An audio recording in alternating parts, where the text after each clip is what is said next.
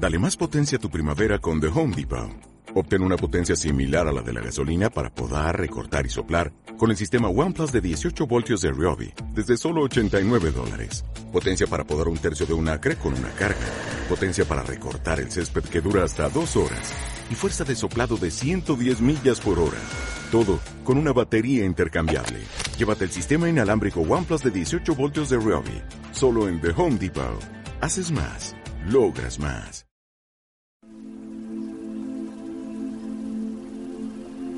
Mi amada familia, muy buena noche. Que el Señor te bendiga. Sí, por segunda vez hoy saludo diciendo buena noche. El mensaje de la mañana también lo dije. Lo que pasa es que hay veces oscuro antes y oscuro después. Pero bueno, espero que hayas tenido un día muy bendecido. Yo sí, ante el Señor, pero también te confieso que hay días que es fuerte estar ahí humanamente. No sé, algunas cosas como que atacan y golpean, pero ha sido de todas maneras un día de mucha bendición. Yo te invito a entrar en el espacio de la gracia después del día que has vivido. Qué hermoso que podamos estar juntos como familia, orando y compartiendo en el Señor. Yo eh, pongo en este momento en la presencia del Señor tu vida y lo que has hecho en este día. Todo lo que el Señor te ha permitido hacer. ¿Te acuerdas de la palabra del Señor? Dice que bueno, entre otras cosas, que Jesús eh, invitó a Simón Pedro, después de, haber estado ahí con la multitud, y le dice, lleva la barca mar adentro y echen las redes para pescar. Pero Simón le dice, maestro, hemos trabajado toda la noche y no hemos pescado nada. Pero confiando en tu palabra, echaré las redes. Bueno, pues eh, se llenó las redes y todo lo demás, y al final Jesús le dice a Pedro, no temas, desde ahora serás pescador de hombres. Cuando confiamos, incluso en otra parte el Señor dice, eh, si somos responsables en lo poco, se nos confiará lo mucho. Si obedecemos para lanzar las redes donde parece que es imposible, lo que nosotros es imposible, para Dios no es imposible. Si el Señor puede confiar en esas cosas, pues podrá confiar muchísimo más. Si Él eh, si Pedro respondió ante esta sugerencia, si obedeció, eh, mete la barca un poco más allá, mar adentro, inténtalo, da más, mar adentro, lanza las redes, no te canses, no desfallezcas, da un poco más. Mm, recuerdo siempre a Abraham dando un poco más y, y Dios pidiéndole un poco más cuando le pide entregarle en sacrificio a su hijo Isaac, un poco más. Y yo creo que así ha sido siempre. A los que deseamos seguir al Señor se nos pide un poco más. No podemos ser mediocres y darle limosna al Señor, no debemos serlo. Y el Señor nos hace pescadores de hombres.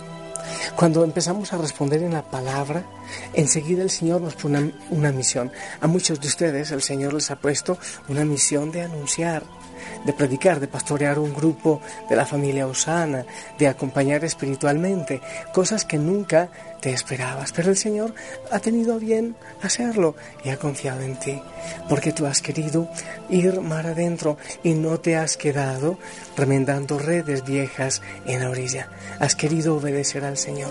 No sé si estás satisfecho o satisfecha ahí lavando redes viejas o también tú quisieras... Ah, echarte al hombro las redes del Señor para que Él te diga yo a ti también por tu nombre te hago pescador de hombres, no tengas miedo, porque yo tengo para ti una misión mucho más grande. Quizás nunca lo has pensado, pero es probable que el Señor en este preciso momento se esté fijando en ti para anunciar.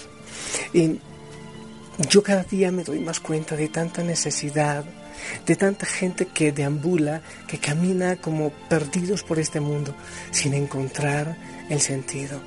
Y Dios necesita gente que quiera entregar su vida, que sea capaz de entregar su vida. Gente que ya no tenga las redes buscando pececitos y sacando basura del mar, sino gente que quiera pescar para Él. Hombres y mujeres que están perdidos en el mundo Yo veo lágrimas casi todos los días. Ayer en la noche pensaba eso. ¿Cuántas lágrimas veo rodar yo en un día en que atiendo personas? Tantas lágrimas. sí, también sonrisas, ¿eh? Pero muchas lágrimas. Hay tanta necesidad, hay tanta gente que se pierde, tanta gente que se está perdiendo, tantos jóvenes y niños, tantas personas que buscan un sentido de la vida, pero no lo han podido encontrar que están por allí, busca y busca. Es probable que tú digas, pero bueno, ¿y yo qué puedo hacer? ¿Y yo qué voy a hacer? Yo no me puedo ir a Asia, a África, pero claro, allí donde estás. Y tienes que empezar por dar testimonio, por testificar que en tu rostro se vea la alegría del Señor, que cuando los demás vean tu, tu cara, vean a alguien diferente, como dice San Pablo, ya no soy yo, es Cristo quien vive en mí. Mira, hablando de San Pablo acerca del testimonio, también en la segunda carta a Timoteo, capítulo 1 del 8 al 10, dice, por tanto, no te avergüences de dar testimonio de nuestro Señor, no te avergüences de dar testimonio de nuestro Señor ni de mí, preso suyo, sino participa de las aflicciones por el Evangelio según el poder de Dios quien nos salvó y llamó con llamamiento santo, no conforme a nuestras obras, sino según el propósito suyo y la gracia que nos fue dada en Cristo Jesús antes de los tiempos de los siglos, pero que ahora ha sido manifestada por la aparición de nuestro Salvador Jesucristo, el cual quitó la muerte y sacó a la luz la vida y la inmortalidad por el Evangelio. Eso dice la palabra del Señor. Pero ¿qué es un testimonio? Porque, a ver, no siempre tienes que ir a golpear las puertas para anunciar, o no te tienes que ir a África o a Asia, no. Muchos, y qué rico que lo hagan, ¿eh? Pero tú y yo también podemos dar testimonio, y esa es una manera maravillosa de evangelizar, de ser pescadores de hombres. Un testimonio es una declaración en la que una persona afirma o asegura algo de lo cual ha sido testigo cuando se trata de nuestra relación con el Señor, así en este pasaje que acabo de, proclamar, nos enseña que nunca debemos avergonzarnos de dar testimonio acerca de Dios.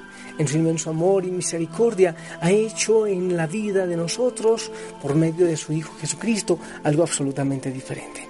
Hay gente que le da miedo, que le da vergüenza mostrar la Biblia, que le da vergüenza decir que ama a Jesucristo. ¿Mm? Recuerdo ahora el pasaje donde el Señor dice que eh, si nos avergonzamos de Él en esta tierra, Él se avergonzará también de nosotros. Pero familia, nuestro testimonio se destaca en primer lugar la manera en que actuamos, cómo actúas tú, hoy cómo has actuado. Nuestra conducta siempre dirá a las otras personas cómo es nuestra relación con Dios. Y quiero decirte algo más en este momento, algo que quiero ampliar después. Como sea tu relación con los que tienes cerca, necesariamente es tu relación con Dios. También vuelvo a la palabra. ¿Cómo dicen que aman a Dios a quien no ven, si no aman a sus hermanos a quienes sí ven? Lo que hagamos testificará de la grandeza de Dios o de nuestra propia hipocresía. Si proclamamos el nombre de Jesús con nuestros labios, pero mostramos muy poca evidencia de su presencia en nuestra vida, Jesús definitivamente nos llegará al corazón de nosotros y estaremos siendo unos hipócritas. Yo sé que es difícil, pero de eso se trata. Decimos que le amamos y testificamos su presencia en nuestras vidas. El Señor refiriéndose a los falsos profetas dijo a sus discípulos, por sus frutos los conocerán, dice en Mateo 7:16. Eso quiere decir, sus acciones mostrarán lo que hay en sus corazones. Y en segunda carta de Corintios el apóstol Pablo escribió, nuestras cartas son ustedes, escritas en nuestros corazones, conocidas y leídas por todas las personas. Segunda Corintios 3.2. Ciertamente, somos cartas abiertas y quien menos nos imaginemos puede estarlas leyendo en cualquier momento. También testificamos con nuestra conversación. Entonces, testificamos y evangelizamos y somos predicadores de hombres con nuestro testimonio, con nuestra actitud pero también con nuestras conversaciones. Las cosas que decimos sobre cualquier tema que estamos tratando muestran a los demás una imagen clara de nuestra fe y nuestra relación con el Señor. Las palabras que pronunciamos pueden tener un impacto muy grande en la vida de una persona, ya sea para bien o para mal. En Mateo 12:37 Jesús les dice a un grupo de fariseos, porque por tus palabras serán justificados y por tus palabras serás condenado. Las palabras que salen de tu boca, de mi boca, debemos preguntarnos ahora, ¿esas palabras alaban y glorifican el nombre de Dios? ¿O al contrario, desdicen de un buen cristiano? ¿Qué sale de tus labios? Los discípulos de Jesús fueron testigos de los milagros y las maravillas hechas por el Señor durante su ministerio en la tierra.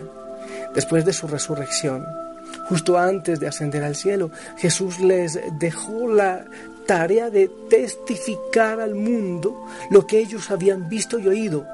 En Lucas 24, 48 les dijo, ustedes son testigos de estas cosas, oye, testigos. Y cuando Pedro y Juan fueron encarcelados y después llevados ante el Sanedrín, ante el sumo sacerdote, fueron advertidos que no continuaron hablando ni enseñando en el nombre de Jesús. Y ellos respondieron, a ver, juzguen ustedes si es justo delante de Dios obedecerles a ustedes antes que a Dios. Porque no podemos dejar de decir lo que hemos visto y oído. Eso está en Hechos 4.19. Ahora, nosotros tenemos el maravilloso privilegio de continuar con esa tarea eh, dada a los apóstoles, compartiendo nuestro testimonio y predicando el Evangelio a otras personas. Nuestras experiencias personales no pueden ser refutadas por nadie. Lo que tú estés viviendo del Señor es una experiencia muy tuya porque nosotros sabemos mejor que nadie lo que hemos pasado en la vida y la manera en que Dios se ha manifestado en nuestros momentos difíciles y cómo Él nos ha sacado de tantas situaciones de pecado y de miseria. Esto familia significa que cada creyente tiene un arma muy poderosa en su arsenal espiritual. Cuando tú compartes lo que Cristo ha hecho en tu vida, nadie puede decir, eso no es verdad o sucedió de otra manera. No, porque nuestro testimonio de fe es la narración genuina e innegable del poder y el amor de Dios que está actuando en cada momento. Así que no me digas que no puedes ser misionero. Si el Señor te está diciendo, mira, yo, como le dijo a Pedro, no temas, yo te haré pescador de hombres. Pero antes te va a decir eh, un poco más adentro, eh, lanza las redes un poco más adentro. En este momento yo sé que a muchos de ustedes que me están escuchando, el Señor les está diciendo, hay mucha hambre, hay mucha necesidad, hay mucho aborto, hay mucha muerte y mentira, hay muchos hogares destruidos. Yo te señalo a ti, te invito a ti, te envío a ti a transformar el mundo. ¿Será que tú podrás decir, sí, en nombre de Cristo, yo puedo cambiar el mundo, yo voy a cambiar el mundo? O quieres estar quizás apoltronado o apoltronada ahí esperando la parucía. El Señor necesita gente que lance las redes mar adentro, que, eh, personas en quien confiar, a quien confiar sus palabras, que puedan anunciar y salvar, mejor dicho, personas que puedan ir para por medio de nosotros el llegar y salvar a muchas personas. ¿Qué dices tú? ¿Estás dispuesto? ¿Estás dispuesta a ir en nombre de Cristo? ¿Quieres tú ser pescador de hombres cuando el Señor te invita, cuando el Señor te envía? ¿Tú qué le dices? Cuando, por ejemplo, compartes un mensaje y alguien pide oración, consejo, ¿cómo estás tú respondiendo? ¿Cómo reaccionas tú? ¿Puede el Señor confiar en ti?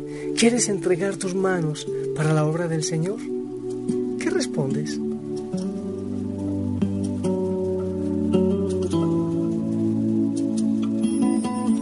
Pescador, Cristo te hizo pescador.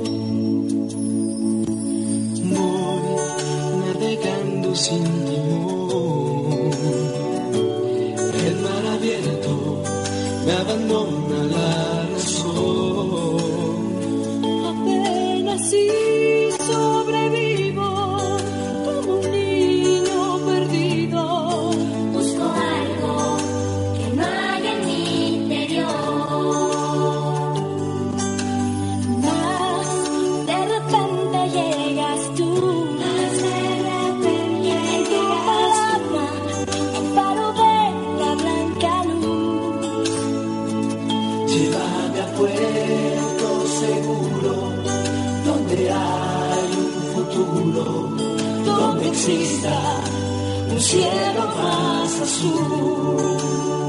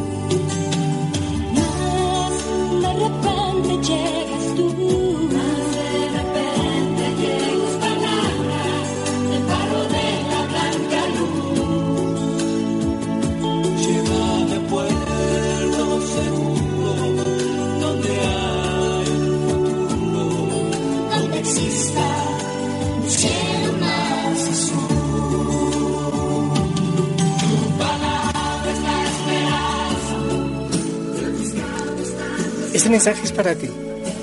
No te hagas el de la oreja mocha, no, eso es cosa de curas y de monjas. No. ¿Eres bautizado? Cuando, cuando te chorrearon agüita en la cabeza, cuando te bautizaron, ya, desde ese momento el Señor te envió a ser sacerdote, profeta y rey a anunciar. Es misión tuya y mía. ¿Tú sabes cuánta gente está caminando por las calles sin sentido? Y tú angustiándote por tonteras porque te salió una espinilla en la cara o, no sé, un gordito, una estría. Mientras tantos se pierden, ¿qué dices al Señor? Yo en nombre de la familia Osana digo, Señor, aquí estamos. Envíanos, envíanos, Señor. Si tú crees que podemos servir en tu viña, envíanos. Queremos ser pescadores. Y yo, Señor, quiero bendecir a cada hijo, a cada hija, y quiero pedirte a ti que derrames bendiciones, que los acompañes, que los protejas, que les llenes de gozo y que les enamores de ti y vayan a anunciar. En el nombre del Padre, del Hijo y del Espíritu Santo. Amén. Y también esperamos tu bendición. Yo espero tu bendición.